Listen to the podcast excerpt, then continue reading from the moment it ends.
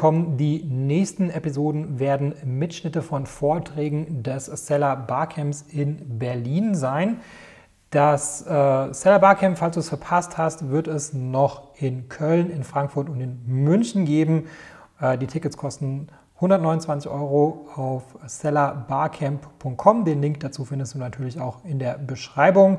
Und für dich als Hörer dieses Podcasts gibt es einen Gutscheincode und zwar Podcast, alles groß geschrieben. Damit bekommst du das Ticket für nur 99 Euro. Das war's zur Einleitung. Viel Spaß mit dem Vortrag. So, äh, schön, dass ihr alle da seid. Wer ganz hinten sitzt, hat Pech gehabt, wird nichts verstehen und nichts erkennen. Äh, wir machen jetzt ein paar Sachen zum Thema Werbung. Dazu habe ich ein paar Folien mitgebracht. Ich glaube 150. Äh, die ersten rattern wir auch so durch. Da geht es um Werbealgorithmus, die verschiedenen Beatarten und was für verschissene Sachen man alles mit Advertising machen kann. Aber ich habe ein eigenes System entwickelt fernab von Eigenschutz, Fremdmarkenangriff und solchen Sachen. Ich nenne den immer The Easy Way, gerade für Leute, die keinen Bock haben, keine Zeit haben, keine Tools nutzen wollen, ähm, haben wir ein eigenes System entwickelt vor zwei Jahren, was recht gut läuft. Worauf basiert das? Welchen Annahmen liegt das zugrunde? Ähm, es basiert auf der automatischen Lüge. Die meisten von euch werden wissen, dass Autokampagnen gerne hergenommen werden, um Keyword Harvesting zu machen. Ist das jedem bekannt, Keyword Harvesting? Ja, ihr schaltet eine Autokampagne, um neue Keywords und so weiter zu generieren. Das Problem dabei ist relativ einfach. Erstens, wir haben eine hohe Wettbewerberquote drin mit äh, Asins und sinnlosen Keywords. Und zweitens, wer schlechten Content hat und darauf eine Autokampagne schaltet, wird nicht zu guten Keywords ausgespielt, sondern zu Keywords, die im Inhalt der Seiten verwendet werden. So steht es auch im Algorithmus. Um die Relevanz zu erzeugen für die Keywords, müssen die auf den Produktdetailseiten enthalten sein, an den indexierten und zu ausspielenden herangezogenen Positionen. Ne, Seller Central, Paragraph 7, Phrase 10, keine Ahnung. Im Suchbegriffbericht sind nur Keywords drin, die mindestens einen Klick hatten, außer über die API. Wo ist unser API-Nerd äh, von vorhin? Der ist wahrscheinlich im anderen Vortrag. Und dann wird es jetzt richtig geil. Negative Keywords bei Autokampagnen, wer kennt das? Wow. Äh, okay, das ist die Basis von den meisten Sachen, die gemacht werden. Ähm, die haben Vendoren gar nicht. 50% der Marktteilnehmer, die einen deutlich höheren Spend machen als ihr, haben keine negativen Keywords bei Autokampagnen. Also ist alles, was euch die Leute erzählen, eigentlich Bullshit.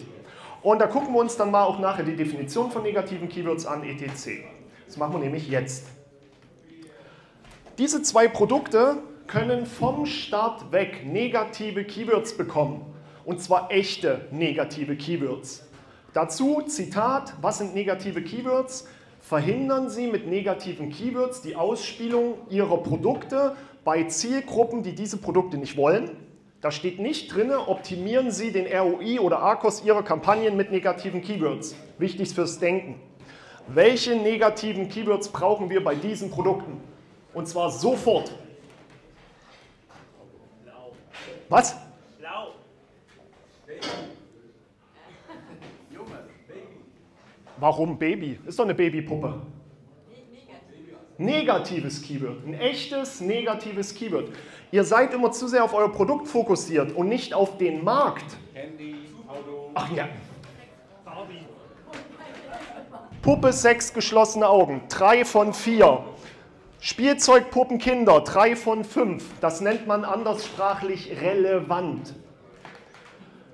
Das sind echte negative Keywords. Ich will nicht, wenn so ein pädophiler Kleinscheißer, oh, sorry, wir nehmen auf, wenn so ein komisch verfuckter Mensch seine Befriedigung nachgeht, dass er meine Produkte sieht.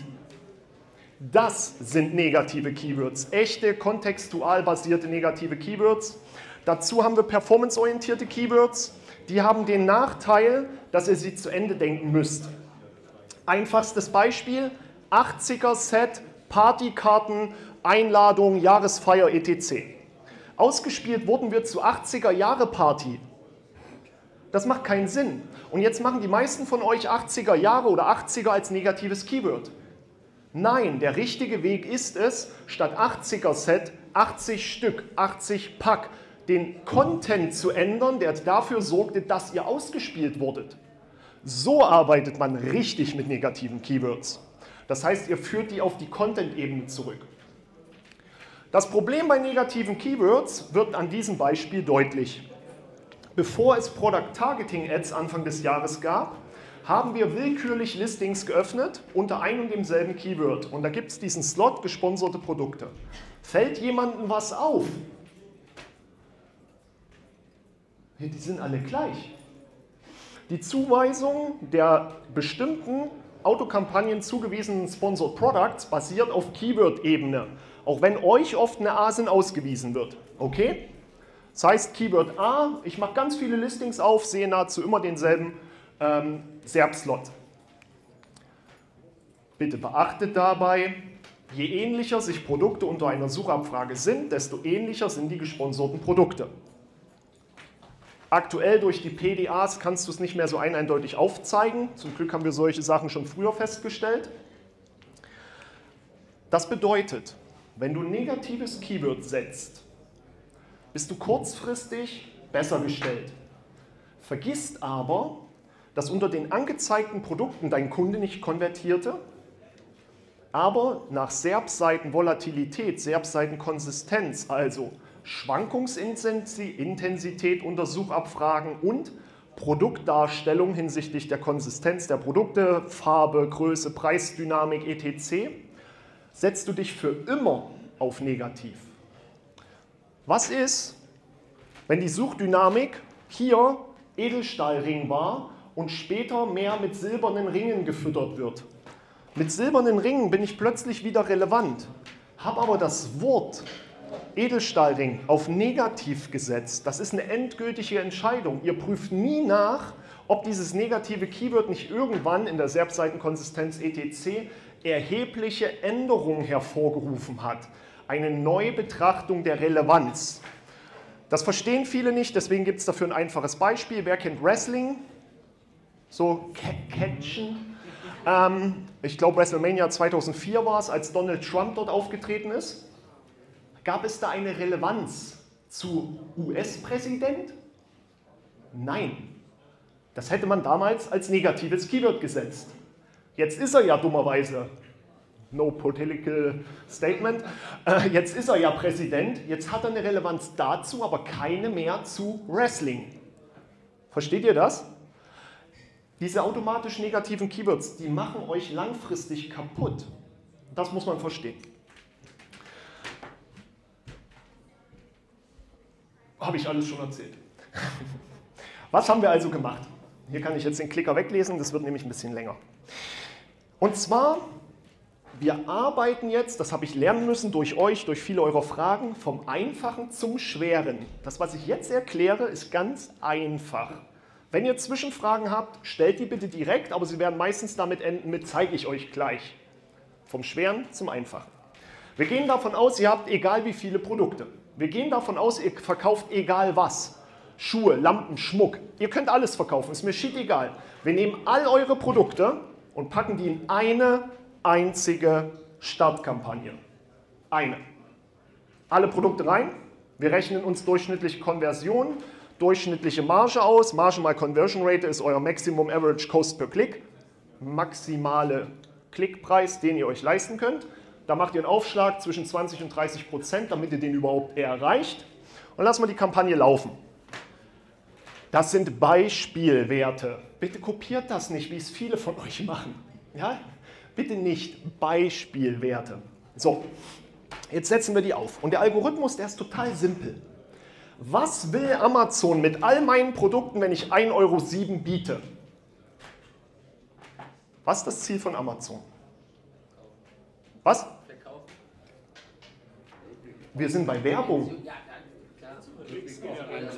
Klicks generieren. Warum? Die Definition, wer gewinnt die Auktion? Das höchste Gebot und die höchste zu erwartende Click-Through-Rate. Das wissen die meisten nicht. Das ist die erste Definition, die man liest. Und Click-Through-Rate, weil am Klick verdienen sie, an deinem Verkauf verdienen sie eh. Hm? So, wenn wir das wissen, dann sollten wir uns fragen, was wird Amazon hier mit uns machen? Sie positionieren uns in einem adäquaten Klickkorridor der Klickpreise, die hier in dem Umfeld zustande kommen, nicht drüber, drunter, die für uns noch profitabel erscheinen. Ne, die meisten von euch optimieren jetzt erstmal ohne Strategie in die Profitabilität. Wissen zwar nicht, was das bedeutet, aber sie tun so. Das heißt, wir werden hier in einem Beat-Korridor von, sagen wir mal, so 67 bis 1,07 Euro, meistens eher so 67 bis 87 landen. Okay? Ist Amazon jetzt geneigt, uns billige Klicks zu schenken? Warum? Genau. Warum? Sie haben keinen Grund. Jetzt gibt es ein paar Leute, die sagen, schalte das Produkt einmal, zweimal, dreimal auf vielen Gebotsstufen an. Tests können eins zu eins beweisen, immer das Teure gewinnt. Ja? Punkt. Also braucht ihr nicht machen. Jetzt müssen wir das System also aushebeln. Wie schaffen wir es, in allen Beat-Korridoren relevant zu werden? Wir lassen diese Kampagne laufen, zwei Wochen, vier Wochen oder nach äh, Messzahlen wie einfache oder doppelte äh, Marge. Ja, du bist bereit, statistisch brauchst du die zweifache Marge, um einen Verkauf zu erzielen, hat das mit Statistik zu tun.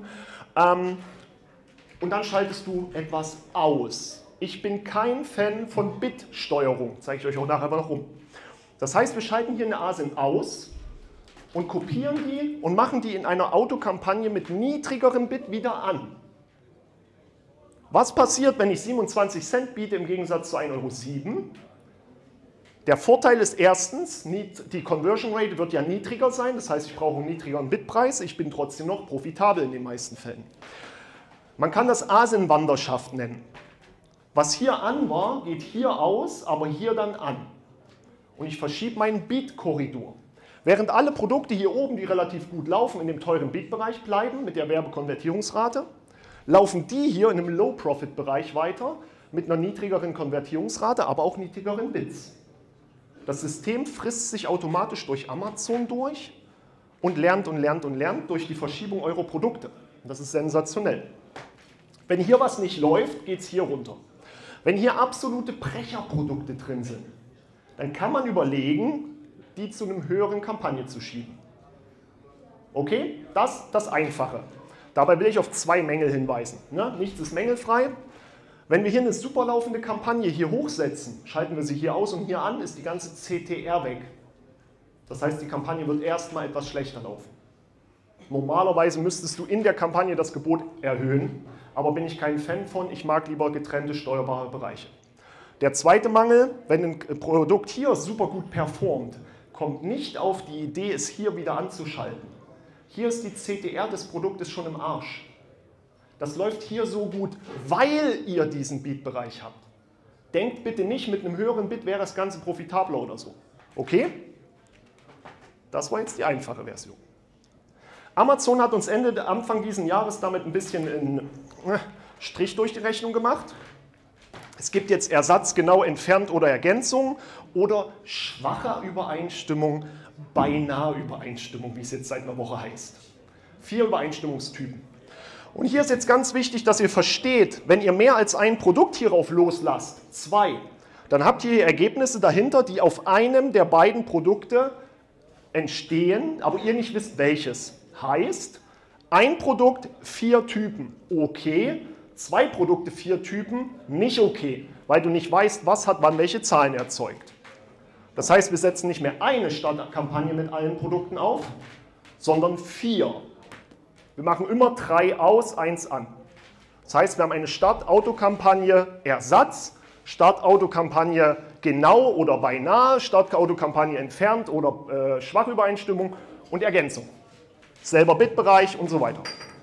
Mit vier Kampagnen starten wir. Okay? Vom Einfachen ins Schwere. Ja, hier nur zur Vollständigkeit halt. Ne? Wer lesen kann, ist klar im Vorteil. Das Schwarze ist die Schrift. Könnt ihr euch mal durchlesen, wenn ihr wollt.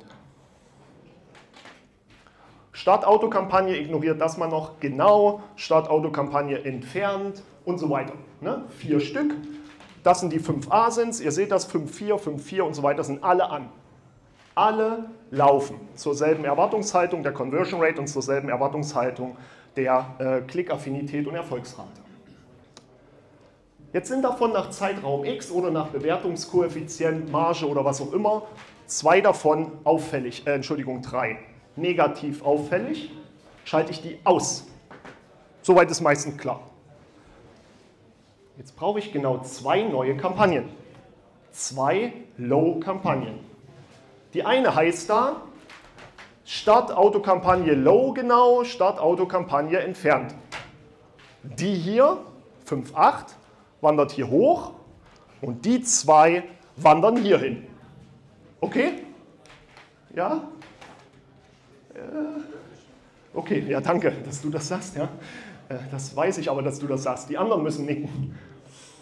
So, jetzt geht das ganze System weiter. Nach Zeitraum x wieder sind wieder zwei auffällig. Diese zwei werden ausgeschaltet und in die jeweilig passende Low-Kampagne ergänzt. Die wächst um zwei weitere Asins. Wir haben also jetzt statt vier Kampagnen zum Start Nummer 5, Nummer 6. Erst sechs Kampagnen. Überschaubar. So kann das dann final zum Beispiel aussehen. Wir haben 100 Asins und die sind alle in Ergänzung. Und nach zwei oder drei Monaten sind die immer noch da, weil es läuft alles. In der Ersatzkampagne sind 50 Asins auffällig geworden und in eine Low-Kampagne gewandert. In Summe sind 100 Artikel aktiv in der Werbung zu unterschiedlichen Bitniveaus. Bei genau waren wir auch mal bei 100, da sind 15 Asins auffällig geworden. Low sind schon 5 drin, High 5 sind hochgewachsen und wir haben auch No Profit. Das heißt, die hier waren sogar mal hier drin, aber sind so schlecht gewesen, dass sie noch weiter gerutscht sind. Nichtsdestotrotz haben wir erst 10 Kampagnen für ein komplettes Portfolio. Ja, mehr nicht. Jetzt habe ich ja gesagt, wir verkaufen Schuhe, Lampen, alles. Okay, das war noch das Einfache. Jetzt wird mir jeder sagen, Schuhe haben eine andere Konvertierungsrate als Lampen. Lampen haben eine andere Marge als Schuhe. Klar, oder? Ja gut, dann splitten wir das halt. Split nach Produktrichtung. Ringe. Startauto-Ringe, genau. Startauto-Ringe entfernt. Startauto, bla bla bla. Ringe kosten im Schnitt 30 Euro, haben eine Konvertierungserwartung von 5%. Ohrringe kosten im Schnitt 20 Euro, haben eine Konvertierungserwartung von 10%. Halsketten kosten im Schnitt 80 Euro mit Konvertierungserwartung von 3%. Es ist euch klar, dass dann für den Bit-Bereich komplett andere Korridore vorgesetzt werden müssen. Aber nur so macht das dann im großkomplexen Bereich Sinn, wenn ich ein Multi-Portfolio habe.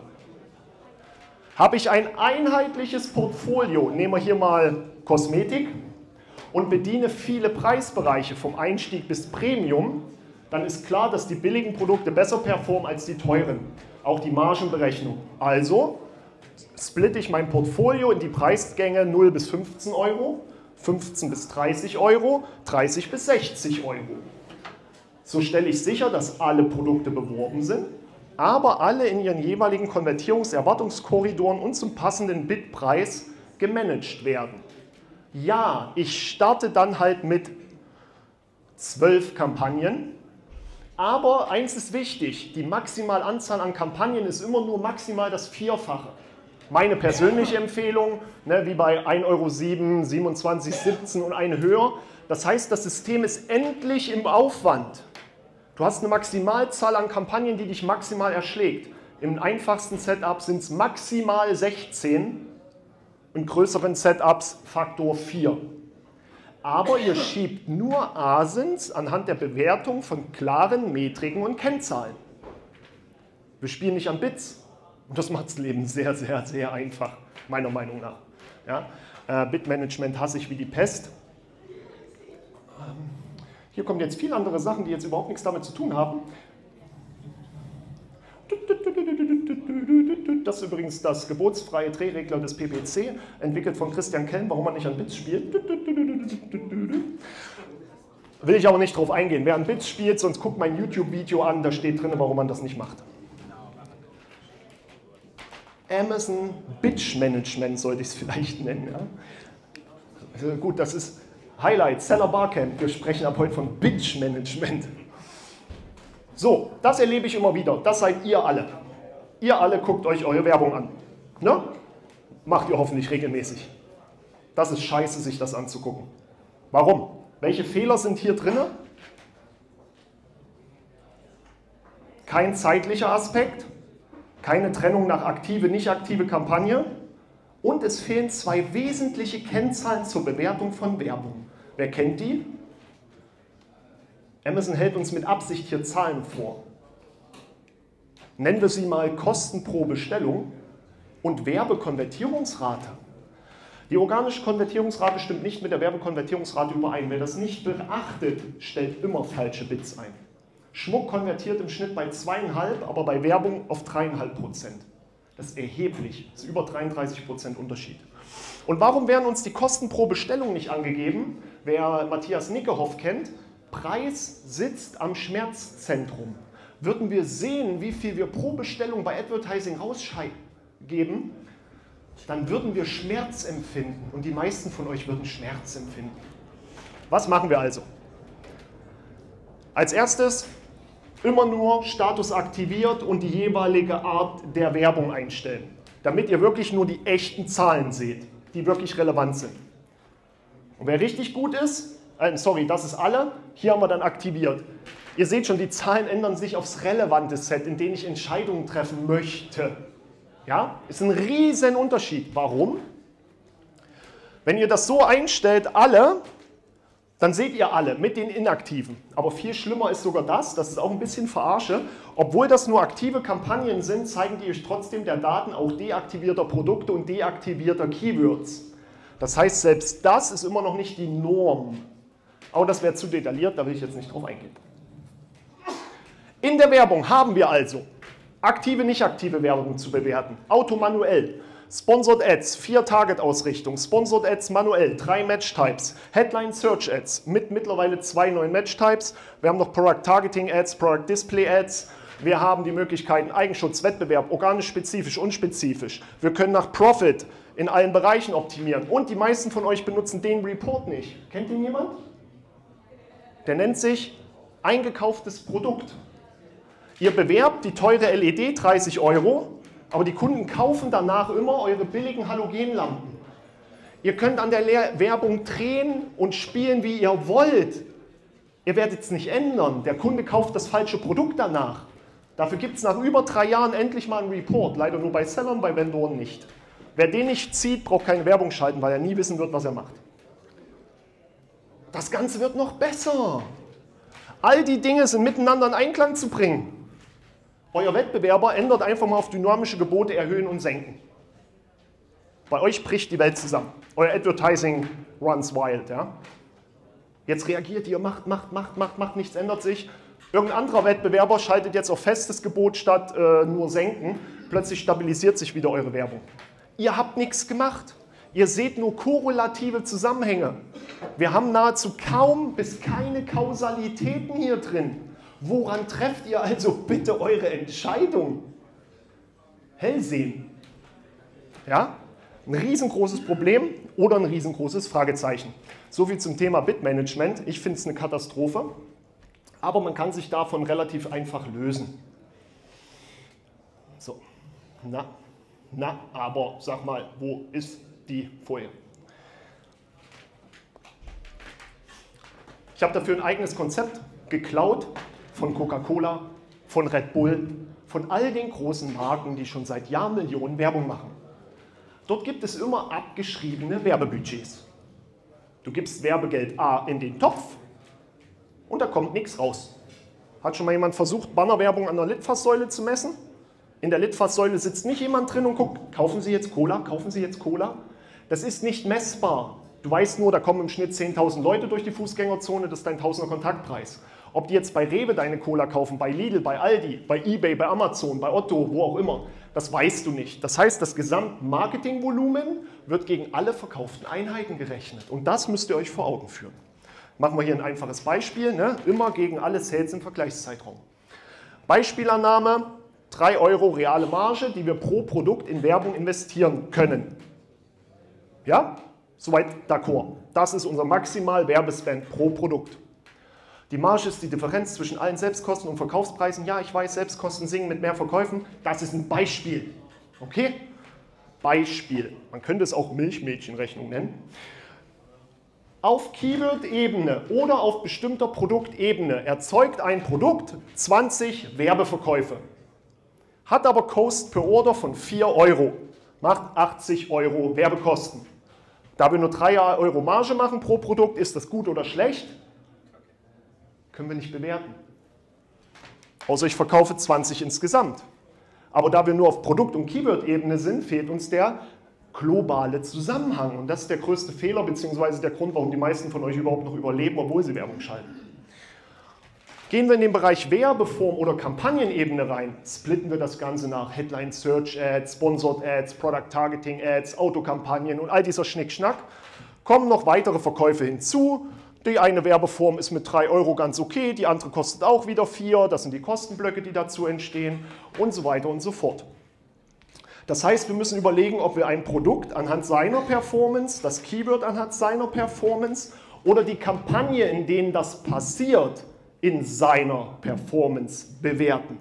Es ist okay, einen ARKOS von 1400, 2400 zu haben, wenn alle anderen Produkte in der Kampagne überdurchschnittlich super sind und dieses Keyword schlicht und ergreifend wichtig ist.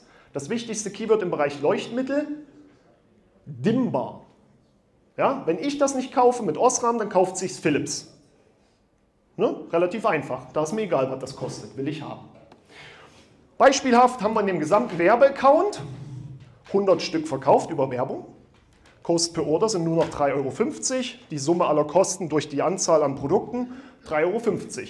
Ist etwas besser. Was wir aber immer vergessen, beziehungsweise ihr, ist zum Beispiel, dass ihr noch mehr Werbung schaltet. 75 Euro mal für ein Blitzangebot rausgehauen, wenn der High-Zeit, sonst kostet es 35 oder so. Hier mal ein Deal, da mal noch Coupon rausgehauen. Das macht alles Geld aus. Und da habe ich jetzt Stornos, Retouren und all sowas rausgerechnet, die preist ihr bitte auch sauber ein. Kommen also noch Werbekosten hinzu. Und jetzt bewerten wir mal nur All Advertising. Wir haben 130 Produkte verkauft insgesamt. Macht Cost per Order von 3,84 Euro. Wer es nicht versteht, ja, 0,486 mal bla bla. Wir machen Minus und zwar 110 Euro Minus in der Werbung. Soweit verständlich. Ist das gut oder schlecht? Weil das ist meiner Meinung nach das Einzige, was ihr euch immer anguckt. Danach denkt ihr nicht weiter. Verdammt, wir haben 400 Stück verkauft im Zeitraum in unserem gesamten Amazon-Account. 400 mal 3 macht 1200 Euro Werbekosten, die ich doch eigentlich investieren wollte. Das heißt, ich bin 700 Euro im Plus. Cost per Order von 1 fucking 25. Pff. Und ihr guckt auf den Arkos. Das bringt doch gar nichts. Setzt die Werte in die richtigen Vergleichsräume. Und ja, die gesamte Marke oder all meine Produkte, habe bei eBay noch 100 verkauft, bei eBay schalte ich keine Werbung, etc. Hey, dann habe ich genau 1 Euro Cost per Order im Advertising. 500 mal 1, 500. Wie viel hätte ich ausgeben können? 500 mal 3, 1500 Euro. Wenn mir jemand so mit Werbung ankommt, würde ich sagen, was hast du mit dem Rest Geld gemacht? Du solltest doch Werbung schalten. Die Vorgabe ganz am Anfang war doch, du hast 3 Euro Marge zum Investieren. Die meisten von euch schaffen es ja noch nicht mal, euren errechneten Cost per Klick überhaupt zu erreichen. Ja? Weil ihr immer am Bit rumfummelt und all so ein Zeug. Lokale Beat-Ebene, Produkt oder Keyword.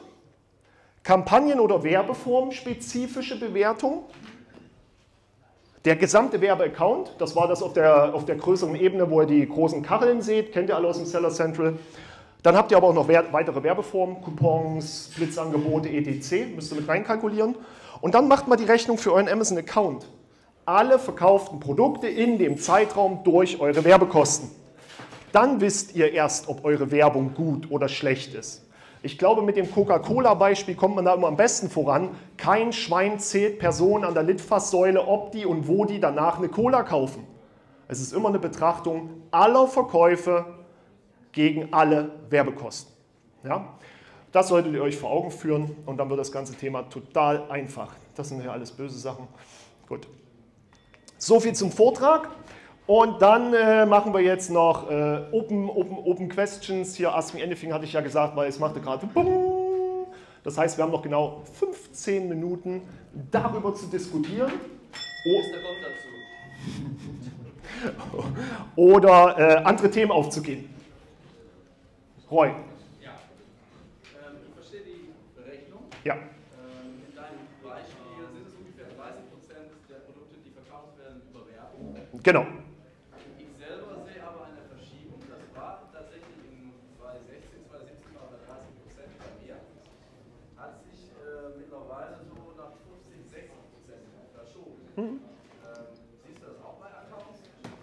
Ja, natürlich. Aber ich sehe auch bei vielen Accounts, die auf mich hören, die einfach ihre Werbung ausschalten, dass es immer noch genauso läuft wie vorher. Habe erst jetzt gerade wieder heute Morgen mit jemandem geschrieben, der ist nächsten Monat Höhle der Löwen. Mehr darf ich dazu ja nicht sagen. Aber äh, der hat ausgeschaltet und dem geht es besser als zuvor. Der setzt etwas weniger ab, aber spart alle Werbekosten. Dann, nee, dann macht das schon seit einem Jahr. Dann haben wir den Klaus Forsthofer, Marktplatz 1, der hat ja sein EBIT um 7,5% äh, erhöht durch die Werbekostenumstrukturierung, wo er 3,5% mehr Reingewinn macht, durch die komplette Umstrukturierung der Werbung nach solchen Systemen. Ähm, ich habe die ganze Zeit von langfristig gesprochen, wie mit den negativen Keywords und solche Sachen. Ähm, kurzfristige Sachen wie Keyword-Position, Keyword-Entwicklung, so also musst du auf dem Schirm haben.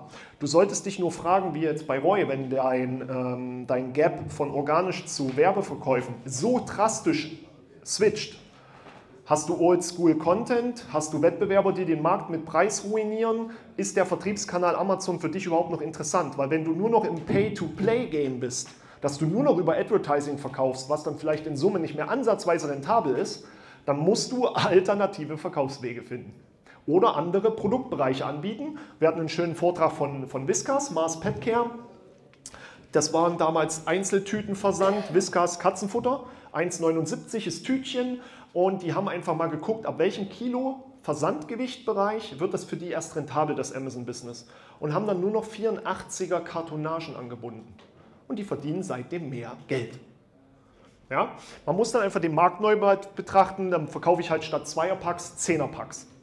Ja? Muss zwar ein bisschen gucken, organisch und so weiter, aber also wenn es über 50 Prozent schon geht, puh, dann stimmt was nicht. Definitiv nicht.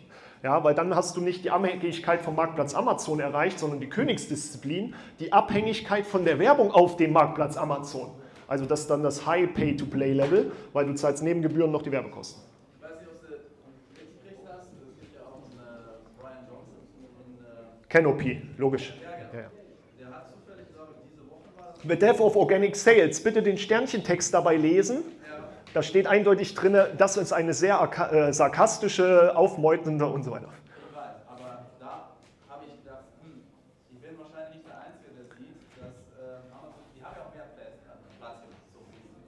Betrachtest du völlig falsch. Ähm, und zwar, der Place to be ist Mobile. Äh, Mobile ist die Advertising-Quote ja nur äh, 1, 2, 8, 1, 2, 8. Also ein ganz anderes Umfeld, als von dem die immer reden. Die Amerikaner haben eins geschafft. Wenn ich eine Software wie Canopy verkaufen will, muss ich eins schüren, Brian Johnson. Angst. Und die schaffen es, eine Angst zu schüren da drüben. Die machen immer nur Desktop-Vorstellungen. Die schaffen es, so viel Angst zu schüren, dass du dem Brian alles glaubst. Ich fand den auch früher gut, bis ich angefangen habe, die Sachen zu hinterfragen. Mit eigenen klaren Tests aufzeigen konnte, das ist Bullshit. Aber wenn ich diese Software verkaufen wollen würde, würde ich auch nie erwähnen, dass negative Keywords ne schlecht sind dass negative Keywords bei Vendoren nicht da sind, dass das alles langfristig negativ wirkt, dass das Probleme hat. Die optimieren nach ARCOS. Wer hat Umsatzsteuerberechnungsservice an? Wer hat Umsatzsteuerberechnungsservice an? Schaltet ihr Werbung? Wisst ihr, was das überhaupt bedeutet, wenn man Werbung schaltet auf Amazon und den Umsatzsteuerberechnungsservice anhat? Euer ARCOS ist echt. Alle anderen haben in den Sales die Mehrwertsteuer noch drin den ihr Arcos ist um 1,19 verfälscht, machst du einen Umsatzsteuerberechnungsservice an, werden dir die Sales ohne VAT ausgewiesen. Ihr habt einen echten Arcos. Also ab dem Switch ging eure Werbung plötzlich besser, ohne dass ihr was gemacht habt. Ja?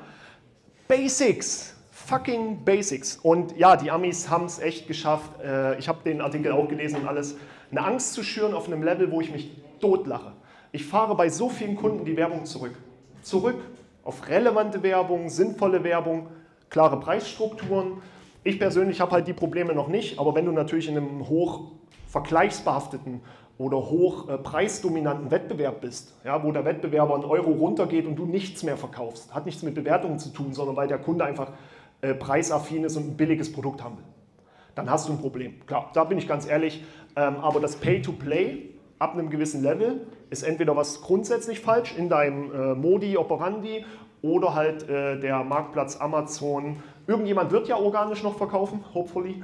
Ähm, aber da musst du halt gucken, was genau du da machst und ob nicht weniger Absatz zu mehr äh, Ertrag führen kann. Ja? Dann zahlst du ordentlich Geld rein. Ähm, da braucht man eine saubere Betrachtung. Ich hoffe, Roy, sonst reden wir in Ruhe gleich noch. Unter, unter Männern. Ganz kurze Frage. Ja, Der minimale Betrachtungszeitraum, dass Ja. du sagst, du kannst relevante Daten Ja. erfassen, ist wie lange? noch ein Jahr aufwärts, ne? Alles andere ist Gambling. Spieltheorie lesen, Entscheidungsparadoxie verstehen. Äh, ich, ich, äh, ich change selten Bits. Bitmanagement gibt es bei mir Ich nicht. rede nicht von Bitmanagement. Nein, wegen Entscheidungen schon alleine. Ähm, Also unter, unter zwei bis vier Wochen brauchst du gar nicht anfangen. Ja, das Beste ist, wenn du ein Kampagnen-Setup aufsetzt, geh nie wieder rein für zwei bis vier Wochen. Hab natürlich die Ausreißer im Blick, aber ich durfte mal letztes Jahr im Dezember 30.000 investieren, nur für Tests. Und wir haben gelernt, dass gewisse äh, Mitbewerber auf Keywords bis zu 8 Euro mitgehen, dann nicht mehr. Bis zu 13 Euro mitgehen, dann nicht mehr. Dann hast du das erste Mal deinen Markt ausgemessen. Wer hat denn mal einen Grenznutzeneffekt der Werbung in seinem Produktbereich berechnet? Wer weiß überhaupt, was Grenznutzeneffekt ist? Ja, ich kann euch sagen, im Schnitt liegt er so bei 40 Prozent meistens, aber ohne diese Basics oder dieses Grundrauschen, dass du überhaupt weißt, was ist meine Marke, meine Produkte ohne Werbung wert, externer Traffic und so weiter, äh, wird das nichts. Ich persönlich bin immer so ein, so ein Unterwochen, äh, entscheide ich gar nichts. Ja, ist mir am liebsten, genau. Aber es gibt ja oft Kunden, die jeden, jede Woche einen Bericht haben wollen. Sagst halt, läuft, gucken wir in der Woche wieder. Äh, ansonsten, du darfst nicht vergessen, zwei Wochen Attribution bei Headline Search Ad Sponsored Brands, Minimum eine Woche Attribution bei SPAs, laut API 60 Tage Attribution, 42 48 Stunden Retouren, ja, nein, sonst sind sie drin, obwohl es retourniert ist und so weiter. Riesen Humbug, was da ja an Daten reportet wird. Du warst noch. Fragen, was du bei Mobile meintest mit 1, 2, 8, die Position. Ähm, Position 1 und 2 Sponsored Ads, dann kommen 6 organische, dann kommen wieder 2 Ads, dann kommen wieder 6 organische. Und wie du, wie, achso, nee, das ist was ganz anderes. Die Positionen 1 und 2 sind eh überbewertet, weil wir haben mutierten Daumen. Wir klicken nicht aufs erste Listing. Könnt ihr im Brand Analytics euch angucken. Ihr scrollt die ersten immer weg. Ist ganz lustig. Ähm, aber ja, das meinte ich. Ads organisch, Ads organisch. Und da ist das ganze Thema Desktop nahezu egal. Das kommt erst bei einem höheren Preissegment. Da gibt es Studien drüber, wann switcht das Kaufverhalten. Suchverhalten ist rein mobile, Kaufverhalten switcht bei einem teuren Bereich ab 70 oder 100 dann wieder in den Desktop-Bereich, wo sie dann aber dein Produkt suchen oder im Warenkorb haben und du das Problem gar nicht mehr hast. Noch eine kurze Frage zu den automatischen Kampagnen. Du hast ja da vier Kampagnen genau entfernt, Ersatz ergänzt. Hast Ja. du die alle gleichzeitig an? Ja, ja, ja. Kannibalisieren die sich dann nicht? Nein, es sind äh, vier verschiedene Ad-Bereiche. Beinahe Übereinstimmung, schwache Übereinstimmung, Ergänzung. Äh, das haben sie jetzt äh, endlich mal veröffentlicht. Die Definition steht ja auch dahinter, in welchen Bereichen diese Ads ausgeliefert werden und wann.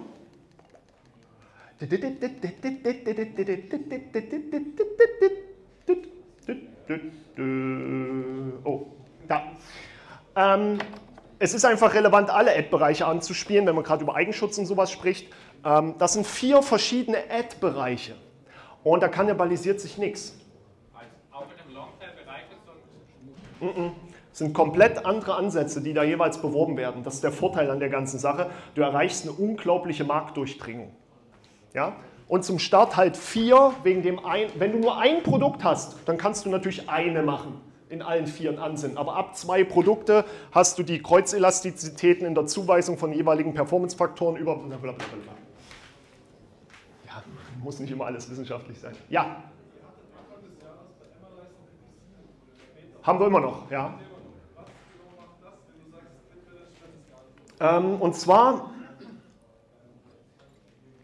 Michael steinige mich gerne mit Schildis, äh, wenn ich was Falsches erzähle.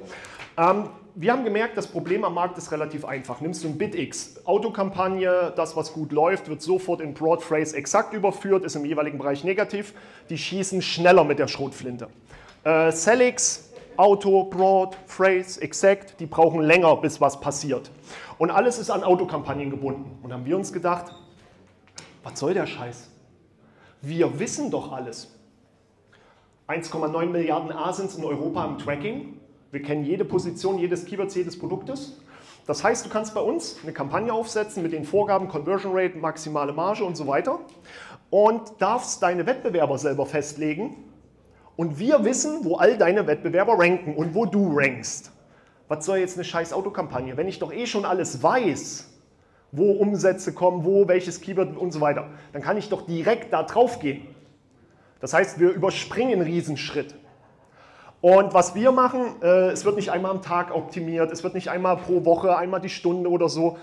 Jede Datenänderung, die wir aus der API kriegen, ist es eine Impression mehr, ein Klick mehr, irgendwas, was sich verändert, egal was, wird sofort, sofort zu einer Entscheidung herangezogen.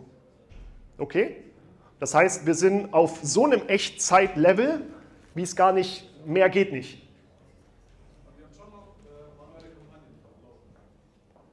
Naja, die manuellen Kampagnen werden ja gefüttert durch, wo alles, die ganzen Sachen äh, erscheinen.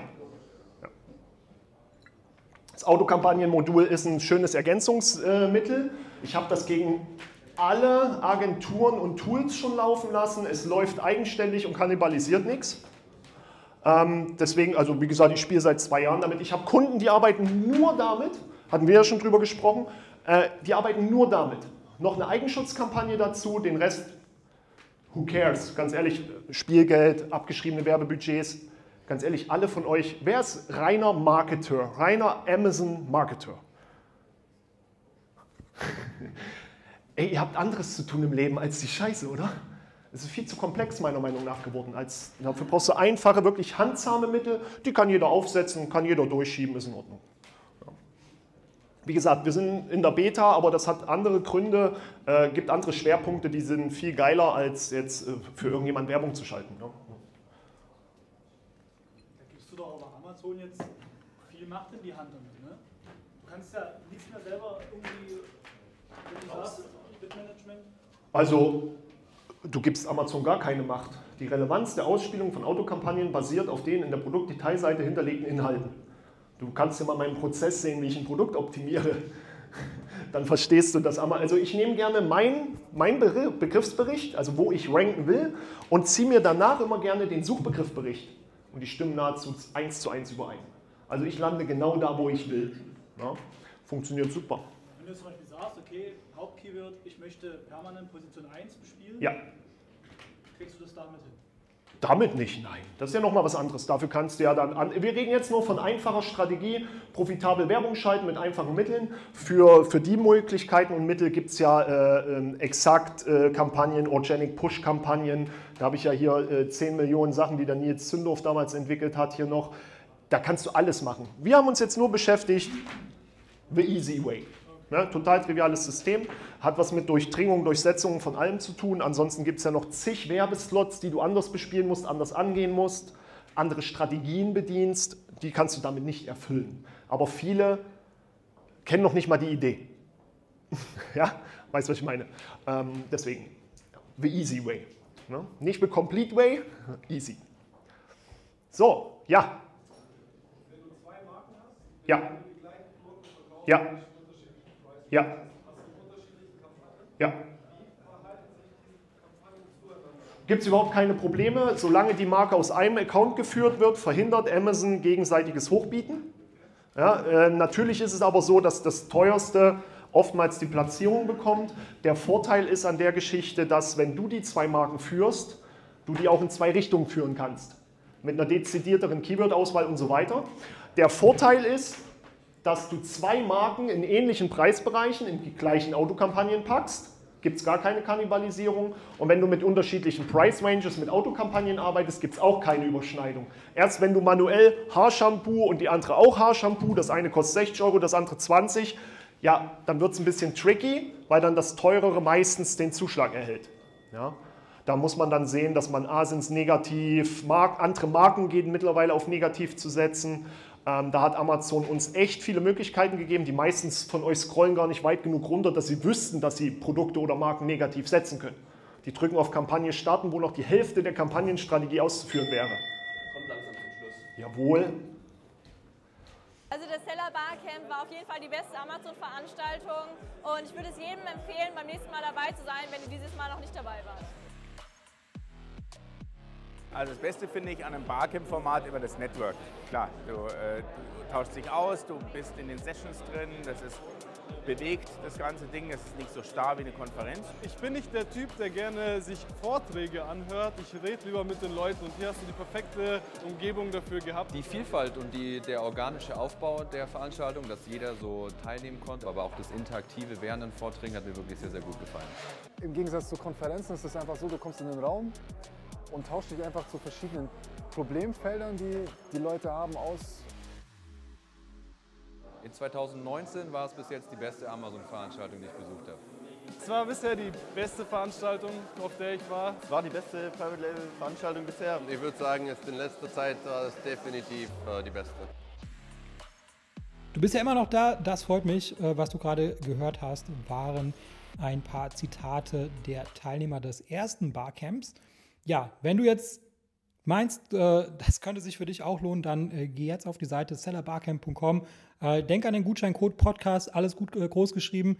Ähm, damit bekommst du nochmal ähm, 30 Euro Rabatt, also 99 Euro für das Ticket. Ähm, beeil dich ein bisschen, ja, weil erstens ähm, findet das nächste Seller Barcamp bereits im Oktober und zwar in Berlin statt. Das ist das eine. Und das andere ist, ähm, beim letzten Barcamp waren die Tickets schon einige Wochen vorher ausverkauft. Ich gehe mal davon aus, das wird diesmal nicht anders sein oder ich halte es auch für sehr wahrscheinlich, ähm, weil das Barcamp-Format funktioniert nicht mit jeder äh, beliebigen Größe. Ja? Das heißt, die, die ganzen Räumlichkeiten äh, sind halt darauf ausgelegt, dass sie im Barcamp-Format funktionieren. Das heißt, selbst wenn ich wollte, könnte ich jetzt nicht einfach eine größere Location mieten und, und mehr Tickets verkaufen. Ähm, das würde ich gerne machen, aber dann würde halt dieses Barcamp-Format nicht mehr funktionieren. Das heißt, irgendwann mal, ähm, da hilft dir auch der, der Gutscheincode nichts mehr, wenn es keine Tickets mehr gibt. Dann gibt es keine Tickets mehr. Ähm, deswegen nicht zu lange warten. Geh jetzt auf sellerbarcamp.com und hol dir dein Ticket und wir sehen uns bald.